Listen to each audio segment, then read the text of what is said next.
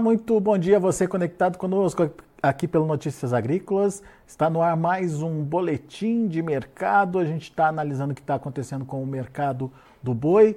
É, esse mercado que tem é, uma estabilidade muito grande desde o começo do ano. A gente viu que no começo do ano ele veio estável, deu uma é, quebradinha ali em determinado momento, é, perto de é, na segunda quinzena de novembro, se firmou depois no, nesse mesmo patamar e agora continua ainda é, na casa desses 235, 240 reais por arroba, referência à Praça de São Paulo. E não tem saído disso. Até para nós aqui no Notícias Agrícolas está sendo difícil encontrar uma manchete para trazer aí para o mercado do boi gordo, mas dá para dizer que aparentemente o mercado encontrou ali o seu ponto de equilíbrio.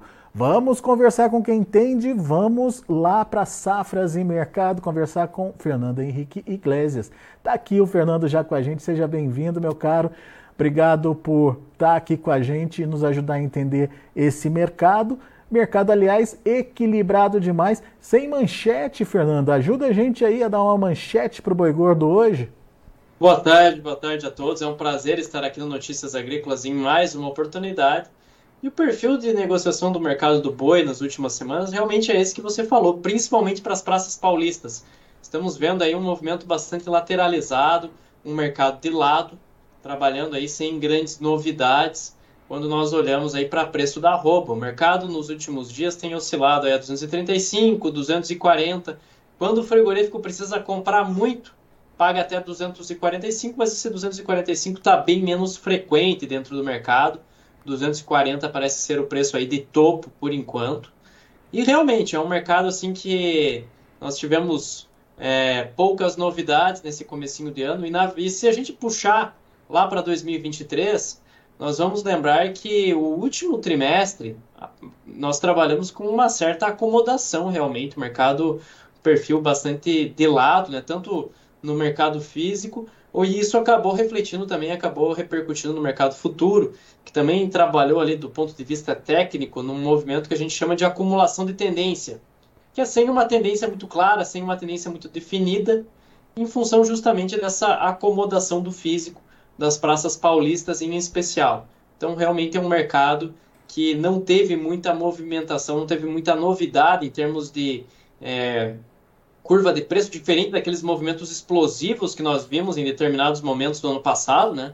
Esse ano aí está bem mais começamos o ano de uma maneira bem mais acomodada, com pouca com pouca oscilação, pouca volatilidade, realmente. Dá para dizer que o mercado encontrou o seu ponto de equilíbrio entre oferta e demanda. Uh, quem que está ganhando com isso, Fernando? Enfim, está uh, sendo é, bom tanto para produtor quanto para frigorífico? Qual que é a análise que você faz? No momento, tanto pecuaristas quanto frigoríficos trabalham com uma margem de lucro positiva. A margem dos frigoríficos ela é superior nesse momento quando nós comparamos a margem do pecuarista. Mas de qualquer forma, diferente do que nós vemos em outras atividades do agronegócio nesse início de ano, pelo menos para a pecuária de corte, está, estamos tendo rentabilidade, estamos tendo uma margem positiva. Está dando lucro, o negócio está dando lucro. Tá? Agora, é, não é uma margem espetacular, não é uma margem representativa, como nós já vimos em anos anteriores, mas sim, nós temos uma margem positiva nesse comecinho de ano. Estamos vendo aí é, uma lucratividade para o pecuarista brasileiro, o que é uma boa notícia, né? Depois do que a gente viu, em especial no segundo e no terceiro trimestre de 2023, recuperação das margens é sem dúvida muito importante para a atividade. Mas nesse momento ele conta aí com a pastagem, no máximo ali um, uma adição de alimento ali para o boi, e isso dá para ele fechar as contas, né, Fernando? Ah, sim, essa característica do primeiro semestre é muito interessante. É, ter essa a, a, boa condição do pasto jogando a favor, além de, de mexer nos custos, também acaba é, em, é, ajudando na decisão de venda desse pecuarista. Ele consegue cadenciar o ritmo dos negócios, consegue aí vender de acordo com suas necessidades, não tem muita urgência para vender. Isso ajuda a controlar esse movimento de preços. Isso é um movimento bastante clássico dentro do mercado do boi, né? O primeiro trimestre costuma ter essa característica de um pecuarista com uma, com uma boa capacidade de segurar esses animais no pasto. Então, de fato, estamos num momento aí interessante, momento em que o pecuarista consegue é, segurar um pouquinho as boiadas e conter tentativas mais agressivas de queda dos preços por parte da indústria frigorífica. É, o problema é quando esse pasto começar a secar, né, Fernando? E daí que você chama a atenção aí do, do pecuarista que está ouvindo a gente para se preparar para um ano que pode ser complicado, dá para dizer isso ali pro, pro, no segundo trimestre, principalmente? Bom, dentro da sazonalidade que nós esperamos para o mercado do boi gordo agora em 2024, o segundo trimestre realmente vai ser um período de muita oferta de animais. Então, provavelmente vamos chegar, vamos ter o auge do, de abate de bovinos nesse período, o auge da safra do boi gordo e muito provavelmente os pontos de mínima dos preços do boi no decorrer desse ano de 2024. Então, tendo uma, uma previsibilidade de que os preços estarão mais baixos do que eles estão hoje, por essa perda de capacidade de retenção, cabe ao pecuarista fazer uma gestão de risco muito bem feita, uma gestão de comercialização muito bem feita, para manter essa lucratividade, para manter margens positivas, mesmo num cenário em que os preços da arroba tendem a recuar. E como que ele pode fazer isso? O mercado oferece ferramentas para se proteger da queda dos preços. Seja aí utilizar é, o mercado futuro, seja o mercado de opções, seja a utilização de NDFs que várias instituições financeiras oferecem hoje. Então há uma perspectiva de você conseguir é, trabalhar ali com o financeiro compensando a, a, queda dos preços do mercado que o mercado físico pode ter nesse segundo trimestre. Então é muito interessante é, ter isso dentro da, da, da, rotina desse pecuarista, né? essa gestão de preço, gestão de risco, ela é tão importante quanto tudo que é feito da porteira para dentro. Precisa fazer um trabalho muito bem feito da porteira para fora também, para que a pecuária seja de fato uma atividade extremamente rentável. Esse é o segredo. Você precisa aliar ali a comercialização com o manejo, a parte zootécnica, tudo isso é muito importante hoje. É, até por questões de eficiência de mercado, nós acreditamos que somente os pecuaristas mais alinhados com, essa, com essas práticas de comercialização que vão ter condições de se manter na atividade ao longo dessa década. Então, a gestão de risco, a gestão de preço passou a ser aí uma, é, uma necessidade nesses últimos anos de mercado pecuário tão agitado como nós estamos observando nos últimos anos, e ao esse, longo dessa década em especial. E esse alerta de proteção, de busca de ferramentas aí para se proteger, é por conta de uma oferta maior, Fernando? É a oferta que vai fazer a diferença, na sua opinião? Ah, com certeza. É o período aí de vai ser o período de maior oferta de animais terminados a pasto dentro do mercado aqui no Brasil. É, lembrando aqui o seguinte, a característica do abate brasileiro. Ano passado foi o maior abate da década, 2023 foi o maior abate da década. Foram aí 34,4 milhões de cabeças e tem uma característica muito interessante desse abate. Tá? O abate da região sudeste diminuiu. O abate da região sul diminuiu em 2023 quando nós comparamos a 2022. A pressão de oferta dentro do mercado pecuário ele, ela está vindo da região centro-norte. Ah, é? Ah, então, é, então a, é, uma, a, é uma característica de mudança de, de perfil mesmo de produção, Fernando? O efetivo do rebanho está aumentando na região norte do Brasil nos últimos anos, isso não é mistério. A região centro-oeste está mantendo ali em torno de 76 milhões de cabeças de gado, é o maior efetivo do rebanho brasileiro, está na região centro-oeste. Região norte aí tem suas 55 milhões de cabeças de gado agora, tá? E a região sudeste, a região sul, a região norte vão perdendo atratividade, vão reduzindo seus rebanhos, é, e isso vai gerando essa dinâmica que nós temos dentro do mercado. A região centro-oeste, ela não perdeu rebanho, o que nós percebemos ali é aumento de práticas como integração lavoura-pasto, nós temos aumento ali de é, confinamento, confinamento vai avançando no centro-oeste brasileiro e a região norte, que consegue produzir é, em regime extensivo quase que o ano inteiro, em função do regime pluviométrico ali. Então, tem que ficar atento a essa movimentação, essa sazonalidade do mercado, que 2024, dentro do ciclo pecuário, é um ano de transição, mas ainda assim vai ser um ano de grande abate. Só para fechar o raciocínio aqui que eu comecei, ano passado foram 34,3, 34,4 milhões de cabeças de gado abatidas no Brasil, de acordo com o que nós calculamos aqui, né? E 2024 vai ser um ano que o Brasil vai abater pouco mais de 34 milhões de cabeças. É um abate timidamente menor do que o ano passado, mas ainda assim vai ser o segundo maior abate dessa década. Então vai ter um grande volume de oferta de animais indo para o abate no decorrer desse ano. As coisas tendem a melhorar a partir do segundo semestre, mas não dá para imaginar ainda altas explosivas do preço da arroba, não dá para imaginar movimentos muito agressivos, porque realmente a demanda, né, aí já entramos na, na questão da demanda, não oferece perspectiva de grandes avanços, de grande evolução no transcorrer desse ano, porque permi para permitir, por exemplo, uma arroba voltando ao, ao, nível de 300 reais. Isso parece pouquíssimo provável de acontecer. Realmente precisaria de um fato novo que justificasse uma arroba voltando a esse patamar. Nem a China, Fernando, nem a China dá para contar esse ano? Bom, a China vai continuar comprando, concentrando compras aqui no Brasil, importando grandes volumes de carne bovina brasileira. Aqui eu gosto muito de citar números, né? Que os números explicam muitas coisas. Vamos lá, o Brasil vai exportar é, em torno, vai bater um recorde de exportação esse ano, pode exportar em torno de 3,4 milhões de toneladas. E pelo menos metade desse volume, 1,75, quase 1,8 milhão de toneladas, devem ser destinados à China. A questão não é volume de exportação, a questão é preço. Os preços pagos pela carne bovina brasileira estão bastante deprimidos nos últimos meses. O Brasil está negociando carne bovina aí ao nível de 4.500 dólares por tonelada. Em 2022 chegamos a negociar, tivemos contratos ali fechados a 8 mil dólares por tonelada.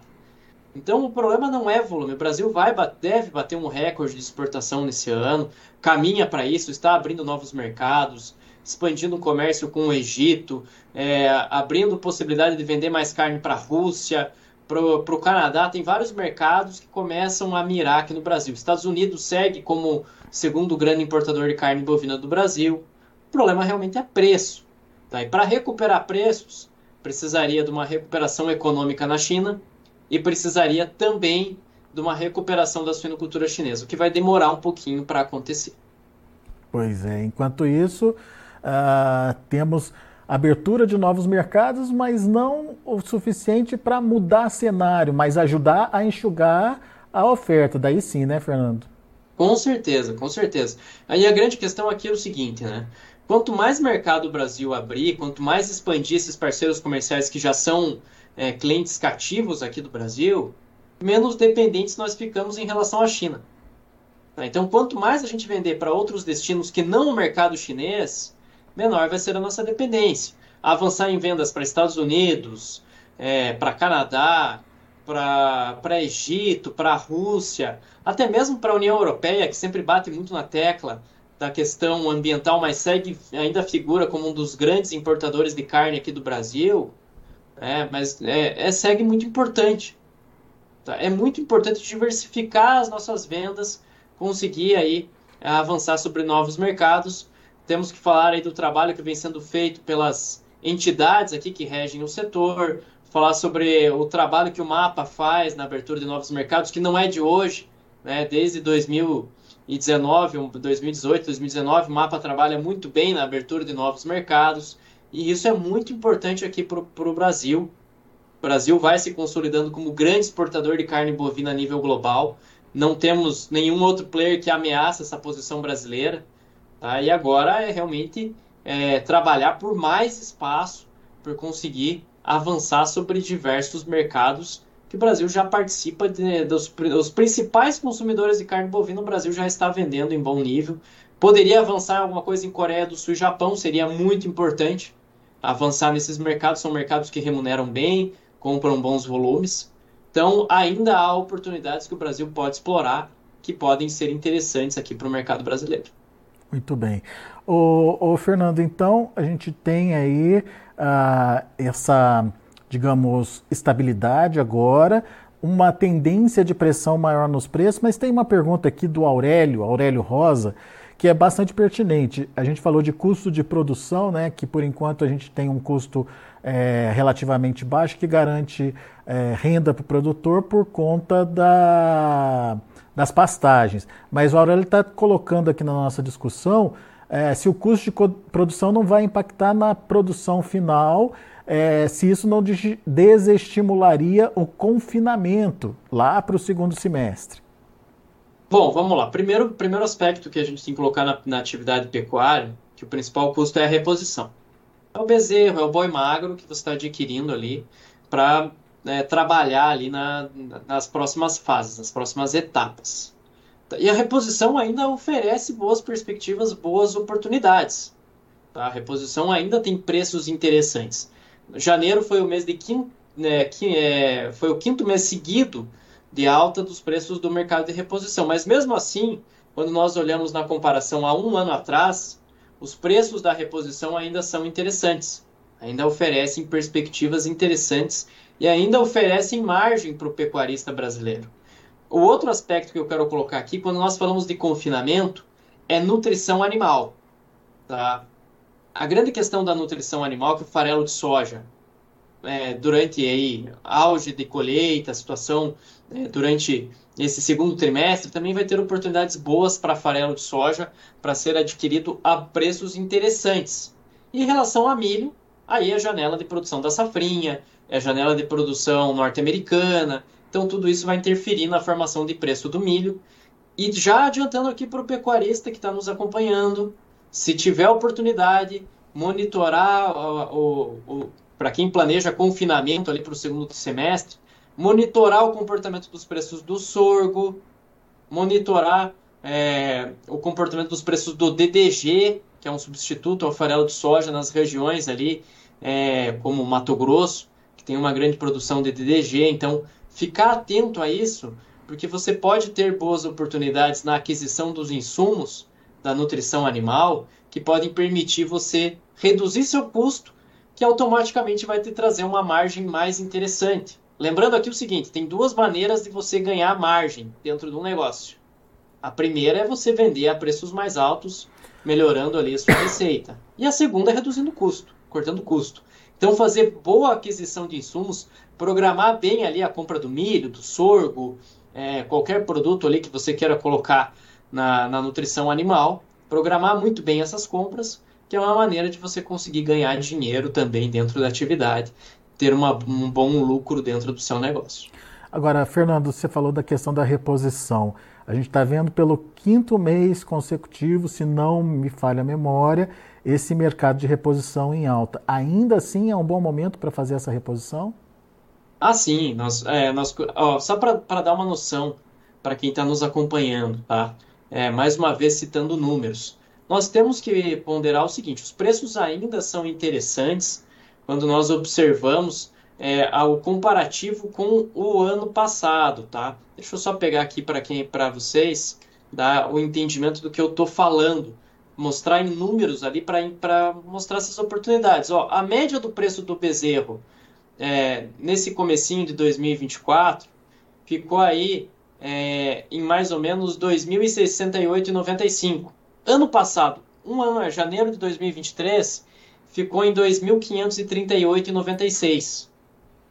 Tá? Quando nós comparamos a janeiro de 2023, janeiro de 2024 com janeiro de 2023, ainda assim é, é 18,5% a menos em termos de preço. Tá? Então, realmente a reposição ainda oferece boas perspectivas para o pecuarista, para quem precisa comprar bezerro, para quem precisa comprar boi magro, ainda tem, temos boas oportunidades dentro desse mercado. Muito bem. Bom, uh, Aurélio Rosa, obrigado pela participação. Ele faz uma última pergunta aqui, mas e o custo de alimentos não vai impactar? Foi o que você falou, né? É, talvez o produtor tenha que procurar alternativas, né, Fernando? Uh, você citou o sorgo aí como uma alternativa, talvez, para o milho? Sim, o sorgo é uma excelente alternativa. No passado nós tivemos uma grande produção de sorgo. Esse ano, possivelmente, vamos ter uma grande produção de sorgo mais uma vez. Sorgo costuma ser aí é, em torno de 10 reais mais barato do que o milho. Ele compõe muito bem na nutrição de bovinos, funciona muito bem. Então é uma alternativa sim. E como eu Aurélio, só é, é interessante prestar atenção agora, tá, na janela de clima para a safrinha brasileira e para a janela de produção norte-americana. É isso que vai determinar os preços do milho. O Brasil, apesar da, da redução da área nessa temporada, o Brasil ainda caminha para ter uma boa produção de milho. A grande questão é que o consumidor de mercado interno ele vai ter que ser mais ativo, vai ter que concorrer mais diretamente com as exportações, com a exportação. Vai ter que concorrer com a trading, com o exportador no mercado de milho, para conseguir colocar milho dentro de casa. Tá? Então, basicamente, o guia para o mercado de milho nesse segundo semestre vai ser os preços nos portos, vai ser a flutuação dos preços nos portos, isso vai ser muito importante e o consumidor de mercado interno tem que ficar ligado realmente. Tá? Não quer dizer que haverá alta agressiva dos preços, não. Pra, é, pr primeiro, antes de mais nada, tem que monitorar clima para a safrinha brasileira e toda a janela de clima também para a safra norte-americana. Então, tem um chão pela frente para nós determinarmos essa curva de preços do milho para esse segundo semestre. Muito bem. A Letícia Guimarães está lembrando aqui que houve uma retomada né, é, da economia e os patamares do turismo aí é, no Ano Novo Lunar da China se mostraram muito bons esse ano. É, é, dá para balizar ou dá para imaginar algo sobre o consumo lá na China nos próximos meses, olhando para o que aconteceu ao longo aí do feriado lunar deles lá? Bom, precisamos também pontuar o seguinte aspecto aqui em relação à China. Tá? A China trabalha em prol da sua economia, não é de, é, não é de hoje, está trabalhando com juros baixos, com crédito barato para tentar melhorar. O problema na China se atende pelo nome de setor imobiliário, que afeta a construção civil e vai desencadeando outros problemas sobre a atividade econômica. O que a China está tentando fazer é reaquecer sua economia via, via juros baratos, via juros baixos, tá? o que na teoria é mais fácil do que na prática. Mas ela vai, vai avançando, tem uma projeção até que razoável de crescimento econômico para esse ano, de acordo com a FMI, em torno de 4,6%. É, mas para nós que nos acostumamos a ver a China crescendo dois dígitos, e o grande aspecto é que a China realmente precisa enxugar a sua oferta de carne suína. Há excesso de carne suína no mercado chinês. A suinocultura chinesa hoje é deficitária e o governo chinês está tentando proteger todo o investimento que fez dentro da atividade. Colocou muito dinheiro dentro da suinocultura chinesa e realmente agora está tentando preservar esse investimento. Está tentando melhorar as margens da sua suinocultura, recuperar o setor. E como tem muita oferta ainda, é, não devemos ver a China expandindo é, agressivamente o volume de compras. Vai comprar muita carne ainda, vai comprar grandes volumes e realmente a mantendo esse, esse padrão de preços entre 4.500 até 5.000 dólares a tonelada. Para acontecer altas mais agressivas, precisaria realmente de uma variável nova, de um fato novo que justificasse isso. Muito bom. Fernando Henrique Iglesias, muito obrigado pela participação mais uma vez conosco aqui no Notícias Agrícolas. Sempre bom te ouvir, sempre bom entender aí um pouquinho do que vem pela frente.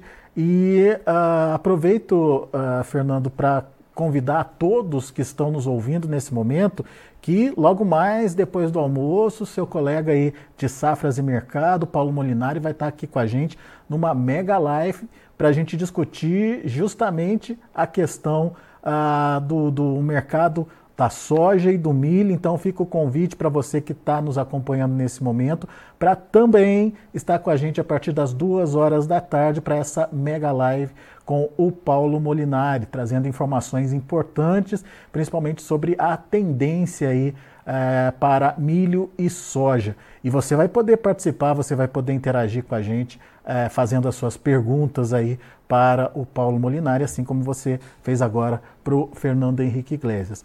Muito obrigado aí pela participação de todos vocês aqui no chat do YouTube. Ah, lembrando que é, essa participação é muito importante. Não deixe de fazer a inscrição no canal e também não deixe de deixar o seu like ali para a gente, seu joinha, que isso ajuda a gente a distribuir melhor as nossas informações. E meu amigo Fernando, meu muito obrigado mais uma vez pela participação. Eu que agradeço, é sempre um prazer participar aqui no Notícias Agrícolas. E mais que um colega, o Paulo Molinari é meu mentor, né? Quando eu comecei em 2009, então foi o Paulo ali que me ensinou grande parte das coisas que eu sei. Então é imperdível essa live realmente. Tem, vai ter um conteúdo muito legal para ser abordado para quem é produtor de milho e de soja e que quer entender essas ten, as tendências de mercado, os desafios do mercado que vem pela frente. Realmente está imperdível hoje. Conto com a presença de vocês, né? já, já estendo o convite, o convite que o Alexander fez. E também contem com a minha participação em mais oportunidades. É sempre um prazer estar aqui e até uma próxima vez. Valeu, Fernando. Obrigado. Grande abraço para você. Até a próxima. Tá aí, Fernando Henrique Iglesias, Safras e Mercado aqui com a gente, tratando é, dos detalhes do que está acontecendo aí com o mercado do boi gordo. Vamos ver é, lá na B3 como é que está o comportamento dos preços nesse momento. Segunda-feira, começando em alta para fevereiro, alta tímida, 0,04%, 238 reais. Março, R$ 233,05, alta de 0,04%. Para abril, R$ 229,90, preço estável. Já o maio cai um pouquinho, também muito pouquinho, 0,02%. A palavra é estabilidade. Aquilo que o Fernando falou, pouco está mudando aí no mercado uh, nos últimos dias e tende a permanecer assim até que a gente uh, entenda qual vai ser o tamanho da oferta ao longo aí da safra principalmente no finalzinho de safra. Maio 230 e 45, queda de 0,02%. Indicador CPEA fechou a última sexta-feira a R$ 240,45 com alta de 0,63%. Muito bem, são os números aí do mercado. A gente vai ficando por aqui. Agradeço a sua atenção e audiência. Notícias agrícolas, informação agro relevante e conectada.